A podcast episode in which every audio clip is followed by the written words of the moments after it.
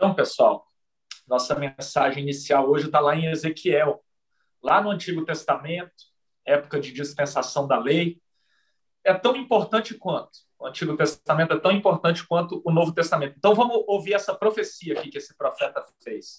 Está lá no capítulo 11, vou ler para vocês aqui os versos 19 e 20.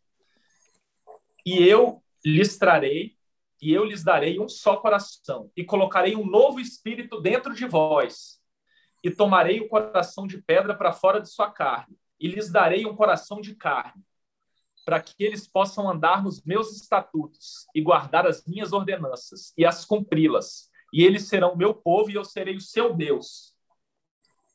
Aí, logo depois, no capítulo 12, tem o verso 2 que diz assim: verso 1 e 2: A palavra do Senhor também veio a mim, dizendo: Filho do homem, tu habitas no meio de uma casa rebelde, que tem olhos para ver e não vê. Eles têm ouvidos para ouvir e não ouvem, porque eles são uma casa rebelde. Pessoal, essa profecia foi feita bem antes de Jesus, muito tempo, lá na época da lei. E aí, ele estava. Deus mandou Ezequiel falar, falar isso para a casa de Israel olhem, vejam, enxerguem, acreditem nisso aqui. Eu vou colocar um espírito novo dentro de vocês. Isso lá na frente. Mas olhem a minha mensagem, sigam as minhas ordens, me sigam como Deus. Já vinha essa mensagem para o povo antes. E aí a gente andando lá para o Novo Testamento, na época de Jesus, a gente vê que os discípulos eram exatamente como a casa de Israel. E chegando na nossa época aqui agora, que é a época da graça do Espírito Santo, a gente vê que a gente era igual à casa de Israel e igual aos discípulos. Eles tinham uma fé pequena, eles tinham olhos e enxergavam. Eles viam Jesus andando sobre as águas, Jesus curando, Jesus acalmando a tempestade, Jesus multiplicando os pães e os peixes, e eles viam Jesus abrindo os olhos dos cegos. Na verdade, eles enxergavam, mas eles não viam. Esse livro daqui a Bíblia, ele tem poder, por isso que ele é trazido aqui várias vezes na semana. Uma palavra dele pode te colocar no caminho certo e te salvar. O poder dele é indescritível, mas a gente sempre traz um pouquinho aqui. No Antigo Testamento, pessoal, o que, que a gente vê muito quando a gente lê, quando vocês vão estudar o Antigo Testamento? Que Deus também curou, Deus alimentou, Deus deu uma provisão, mas tinha uma certa distância, tinha uma grande distância. Deus estava lá no céu. E o máximo que as pessoas podiam era enxergar as costas de Deus, ou ver a glória dele de longe. Ele vinha por visitação, vinha e voltava, vinha e voltava. No Monte Sinai, por exemplo, só um podia chegar perto de Deus, que era Moisés. Tinha um risco no chão e nem os animais podiam passar nesse lugar, senão até os animais morriam. Mas Deus, pessoal, ele quis mudar essa relação. Como? Ele veio em carne e nasceu próximo dos animais. Ele veio e mostrou a face dele. Ele andou e viveu no nosso meio. Ele ainda curava, ainda alimentava, ainda perdoava e tocava no povo. Vocês perceberam que não tinha mais distância agora? No Novo Testamento com Jesus, no Evangelho do Reino, não tinha mais distância. E esse bebê que eu falei para vocês, Jesus, foi o único bebê que nasceu já sabendo que tinha que morrer antes do tempo natural, para trazer a vida eterna e a salvação desse mundo. Era um bebê diferenciado. Os líderes religiosos da época se sentiram ameaçados com Jesus, porque eles se consideravam intermediadores. Eles queriam Deus no céu, bem longe do povo, separado do povo. Assim, eles conseguiam manter o cargo deles. Vamos dar uma olhada no Novo Testamento. Vamos lá para Lucas. Bora ver a chegada de Jesus aí. Lucas 5. Mateus, Marcos, Lucas. Terceiro evangelho do Novo Testamento. Em Mateus, depois em Marcos. Aí vamos lá para Lucas 5.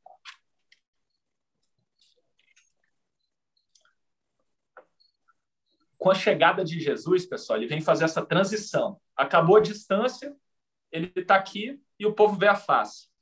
olha que curioso os versos 3, 4 e 5. Eu gosto dessa conversa de Jesus com Pedro, né, para a gente analisar um pouco a fé. Vou começar da forma no verso 3, ó. E ele entrou em um dos barcos, que era de Simão, e lhe pediu que o afastasse um pouco da terra. E sentando-se, ensinava do barco a multidão. Esse ensinava no grego, ele quer dizer, dá o sentido que continuava ensinando. Ele ensinava e continuava ensinando, não parava. E aí vem o verso 5. Vou ler primeiro 5. E respondendo Simão, disse-lhe: Mestre, nós trabalhamos toda a noite, nada apanhamos, mas sobre a tua palavra eu lançarei a rede. Ele fala no singular. O que, que Pedro está dizendo aqui? Pô, eu pesquei a noite inteira, não peguei nenhum peixe. Mas já que o senhor está mandando, mestre, eu vou jogar a minha rede. Vou jogar uma rede só, né? Quem sabe eu pesco um peixe, dois ou três. Mas olha o que, que Jesus falou no verso 4. E quando ele terminou de falar, disse a Simão: Velejai para o profundo e lançai as redes para um arrastão. Jesus fala no plural, porque Jesus vê a nossa necessidade, que é pouco, mas a provisão dele é infinita, é muito maior do que a nossa necessidade. Agora, olha só esse conceito de fé é muito legal. A Nani traz aqui Josué e tira Jesus das sombras. A Lilian traz Eclesiastes e tira a graça das sombras.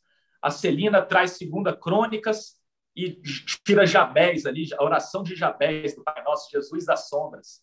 Muito legal a gente estudar assim, sempre tirando Jesus, desde Gênesis. Né? A Bíblia é toda isso, pessoal. É toda fé. Desde o primeiro livro, Gênesis, até o último, que é Apocalipse.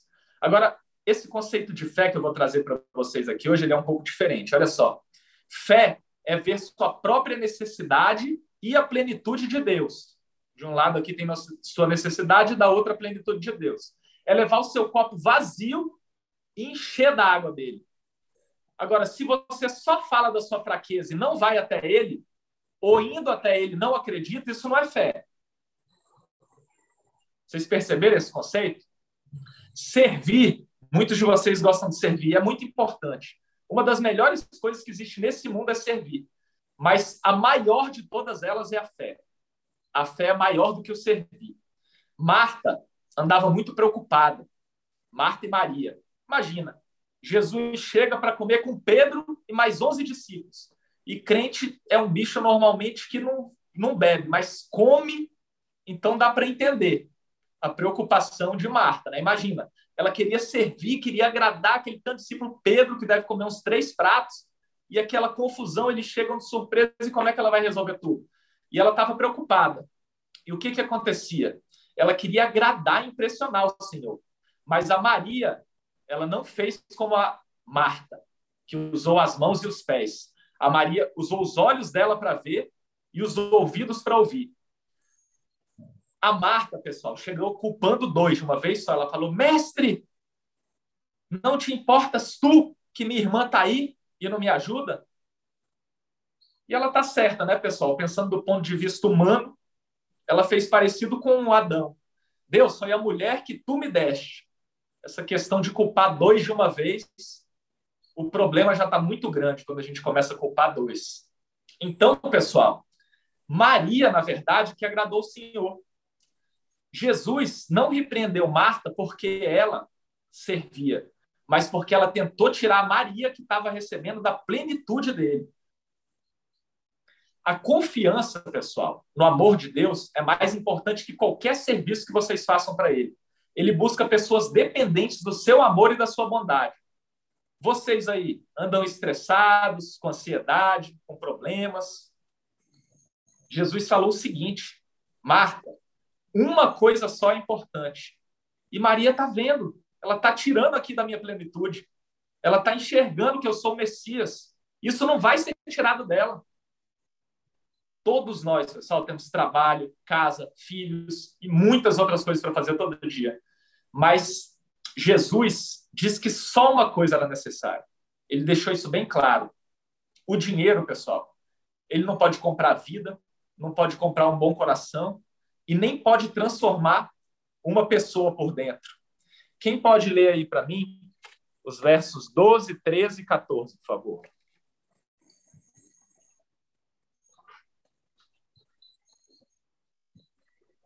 Eu posso ler, amor. Quer que eu leia? Lê aí. Do 5, né? Lucas? Aham. Uhum. Estando Jesus numa das cidades, passou um homem coberto de lepra. Quando viu Jesus, prostrou-se com o rosto em terra e rogou-lhe: Se quiseres, podes purificar-me. Jesus estendeu a mão e tocou nele, dizendo: Quero, seja purificado. E imediatamente a lepra o deixou. Então Jesus lhe ordenou: Não conte isso a ninguém, mas vá mostrar-se ao sacerdote e ofereça pela sua purificação os sacrifícios que Moisés ordenou, para que sirva de testemunho. Todavia. Pessoal. Ah, tá, é até o 14, né? É só até aí. Tá sensacional isso aí. O livro de Levítico 14, lá no começo da Torá, lá no começo da Bíblia, ele explica a obra. A gente tem que entender essa obra. Ele explica os detalhes. É um livro muito importante. Olha só, foram 1.500 anos até a chegada de Jesus. E já existia essa lei aqui do leproso, da purificação, que ele tinha que oferecer o sacrifício. Mas, pessoal, imagina, 1.500 anos e nunca se cumpriu isso aqui. Nunca aconteceu de um leproso em Israel ser curado.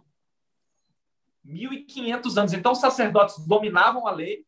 Você vê lá o capítulo de Levítico 14, ele explica direitinho como é que eram as ofertas. Deus não deixa ninguém de fora. O que era muito rico, ele levava um boi grande para oferecer em sacrifício. O que era classe média, ele levava um cordeiro, um cabrito, uma ovelha. O que era pobre, ele levava pássaros. Ou ele prendia os pássaros no Marapuco, ou ele comprava no próprio templo de. Ou comprava na feira, em qualquer lugar, ou comprava no templo de Zorobabel, que vendia. Ou os miseráveis, eles pegavam, podiam levar até uma porção de farinha em sacrifício. Então ninguém ficava de fora. Mas naquela época você tinha que cumprir esses rituais.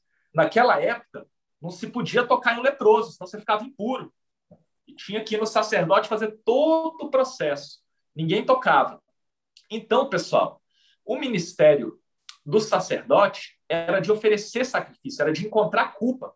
Eles pegavam o sacrifício da pessoa, sacerdote ia, acendia a lâmpada, entrava no lugar santo e fazia todo aquele ritual. Quem quiser ler Levítico 14, um dia eu vou trazer mais aqui, mas explica direitinho.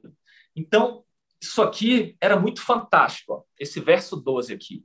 O que, que aconteceu? O cidadão cheio de lepra, que a Fernanda leu, ele viu Jesus. Ele viu que Jesus era o Messias e caiu sobre a face. Ele tinha grande fé, esse homem. E aí Jesus tocou nele. Quando Jesus tocou, o povo se assustou. Estão tocando no leproso, isso é impuro, não pode. A lei viola. Agora, o mais chocante é isso, né? Imagina esse sacerdote que estava lá no templo, esperando, né? De repente, 1.500 anos, ninguém nunca viu isso.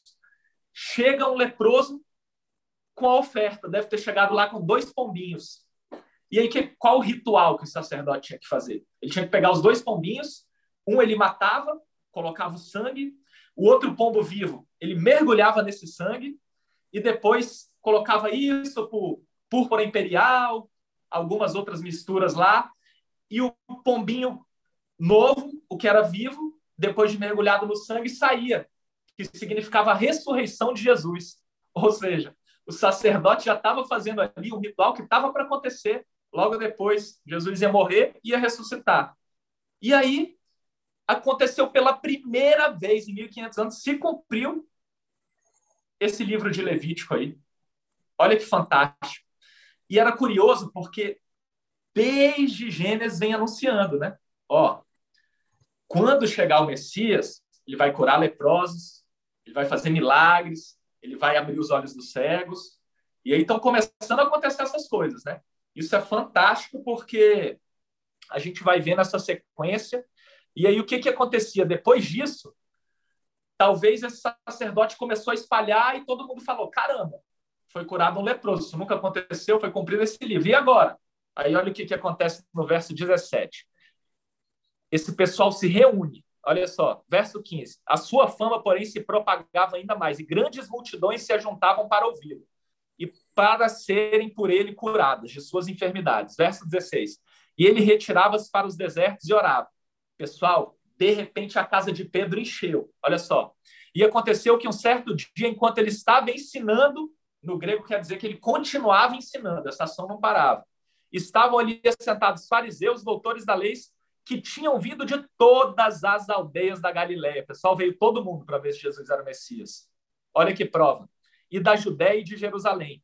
E o poder do Senhor estava presente para curá-los. Está no plural, pessoal. O poder de Jesus estava presente para curar todo mundo. O que, que é legal desse texto? A gente vê que o poder de Jesus pode estar no local, mas pode não alcançar todo mundo. Nesse caso aqui, a gente vai ver que alcançou um só. Mas tinham muitos doentes. Agora, esses amigos aqui, que levaram esse cara, olha só, verso 18. E eis que uns homens traziam em uma maca um homem paralítico e eles buscavam meios de levá-lo e colocá-lo diante dele. E eles, não encontrando um caminho pelo qual pudessem levá-lo por causa da multidão, subiram ao telhado e desceram por entre as telhas com a sua maca para o meio, diante de Jesus. Pessoal, Jesus está sempre no meio. Na cruz com os ladrões, ele está no meio. João, em Apocalipse, vê ele no meio dos dois tronos. E aqui ele está lá no meio da casa. Ó. O pessoal desce com o telhado pelo meio. Jesus está no centro sempre. E ele tem que estar no centro das nossas vidas. Os amigos que trouxeram esse paralítico descobriram que não existia mais ritual. Eles quebraram o teto, porque sabiam que Jesus não ia repreender eles. Quando você vem dessa forma para Jesus, ele nunca te repreende. E, pessoal, curioso, verso 20 agora. Que, que as pessoas ali dentro da casa devem ter olhado? Pô, esses caras estão quebrando o telhado. Olha o que, que eles estão fazendo para descer, que loucura. Mas Jesus não via só ação, não. Normalmente a gente vê só ação. Olha o que, que Jesus via, verso 20. E ele, vendo a fé deles, disse-lhe: Homem, os teus pecados te foram perdoados. Vocês perceberam que Jesus olha? Jesus olha a fé do homem. Isso aqui é forte. Tinha um cego, pessoal, que ele não tinha nome. Era o filho de Timeu. Não tinha dinheiro, era mendigo. E possivelmente, ele deve ter ouvido na sinagoga que algum dia o Messias viria e que ia abrir os olhos do cego. E ele não podia ver com os olhos físicos, mas de repente ele está parado ali e vê aquela multidão.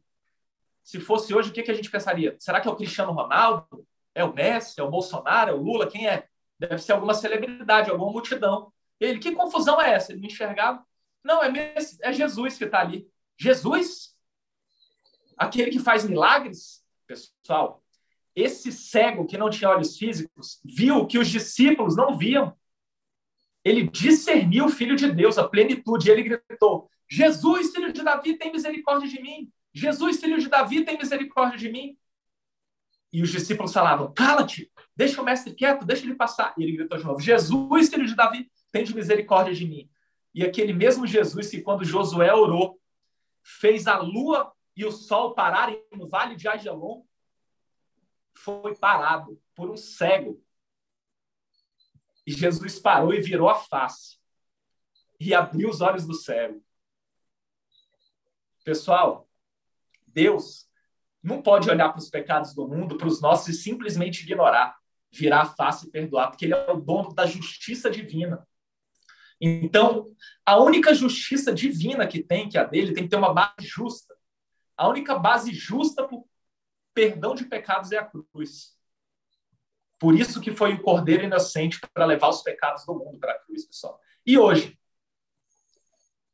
Jesus, então bora lá. A gente viu o Antigo Testamento, Deus estava longe.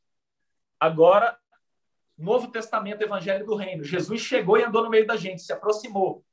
Aí eu estava conversando com uma mulher, acho que ontem, num plantão ou sexta, não lembro, ou quinta, essa semana, na delegacia. Ela chegou lá com o olho desse tamanho aqui, todo inchado.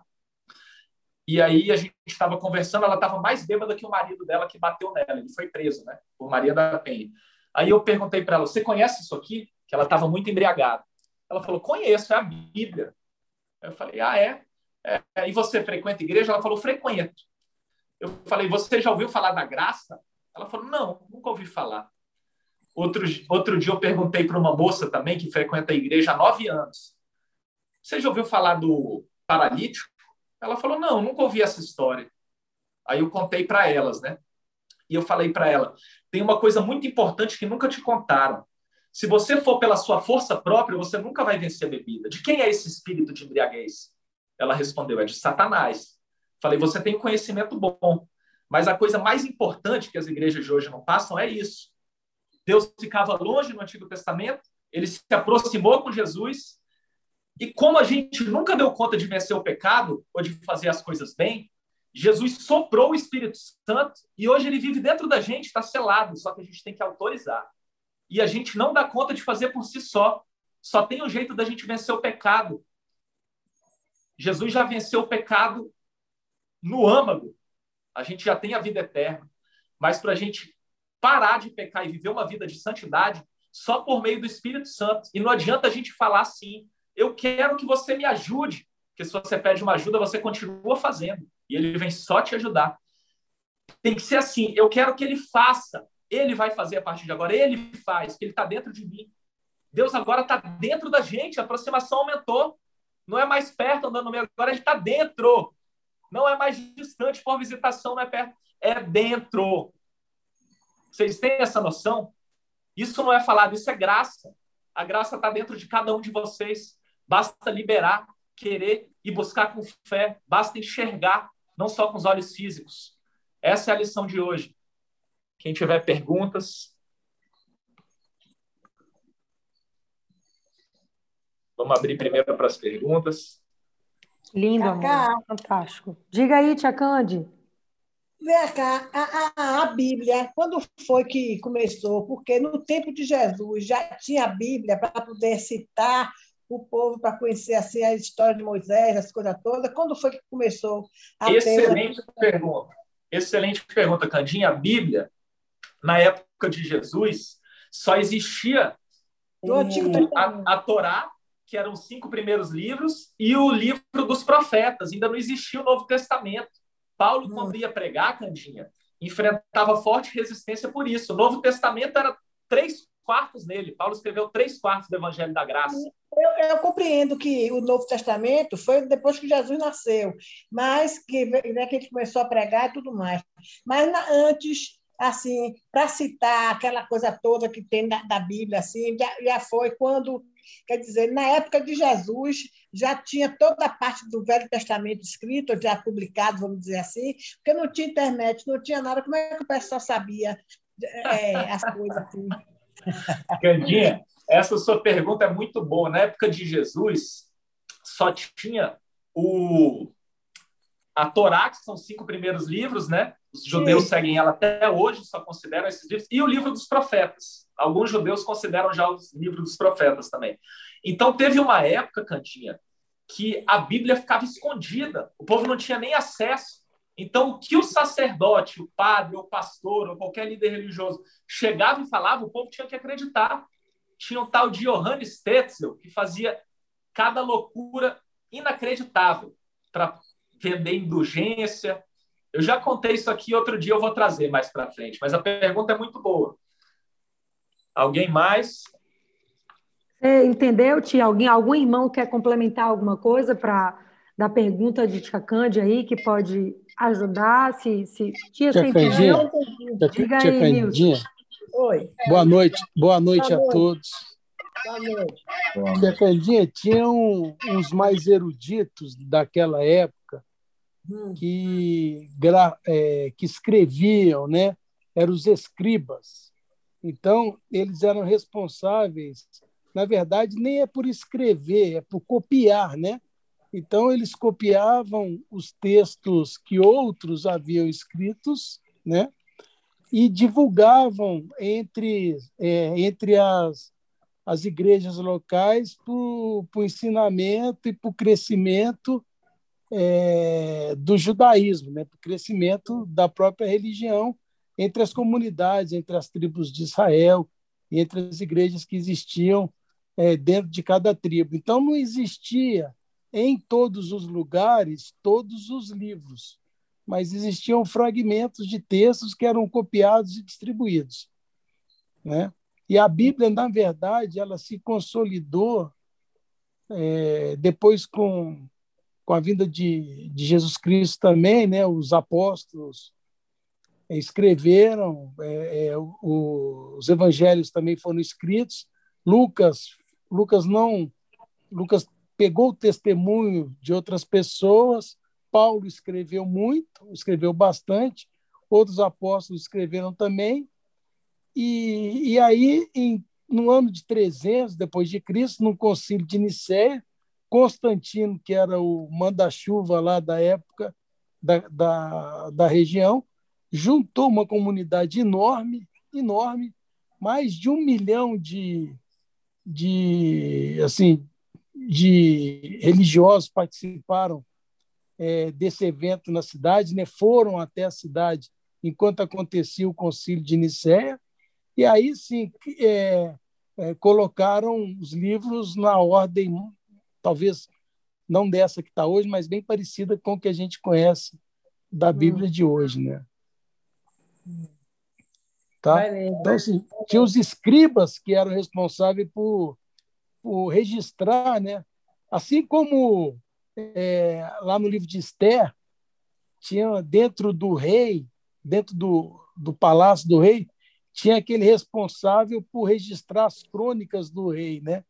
E a gente viu uhum. que, que Mardoqueu era um dos que escrevia o que acontecia é, dentro do palácio. Então, os registros eram feitos por poucas pessoas. Uhum. É, eu, não, eu não tinha ligado essa coisa dos eu li assim os escribas, como eu li assim é, é, outras coisas que tinha, sempre era citado, sempre, mas eu não eu não não estava atentando assim para que os escribas eram, vamos dizer assim, os escritores do, do, do da, da, dos fatos que vinham acontecendo sempre, entendeu? É, então, é, é, eles eram mais copiadores de textos já escritos por outros. Eles é, eles eram uma... eles copiavam, é. Uhum. Uhum. Eu, eu estudei essa semana, semana passada, na verdade, sobre. É, quem fala muito sobre isso é o Rodrigo Silva. Ele fala muito, detalhadamente, como eram essas coisas. Então, na época de Moisés, quem começou a registrar foi Moisés, a palavra de Deus. A gente tem isso, a gente já viu aí, né? Começou a escrever. Jesus, quando entra na sinagoga, ele lê um rolo, não existia livros, eram rolos de metros de papel, porque eram caros. Isso só pessoas muito ricas poderiam ter acesso. Então, não, não era para povo ainda, né?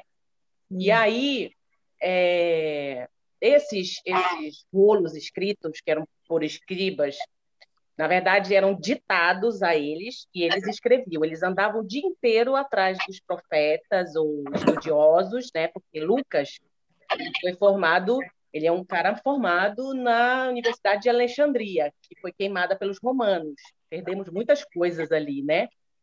Isso todo mundo sabe. E aí, ele, lá tudo era escrito em rolos, não tinha livros também. Então, muita coisa foi perdida. Mas quando você lê 1 Samuel, 2 Samuel, e vem vindo no período de Davi, você vai ver que tem uns profetas, uma, uma parte. Acho que antes de Davi um pouquinho em Saul, que ele até matou essa turma, esses profetas aí, também eles já escreviam todo, todo o acontecimento da época do rei era registrado, porque foi um mandamento também de Deus que se escrevesse todas essas coisas, ficassem registradas. Por isso existem os salmos. Então, se você for ler, quando você estiver lendo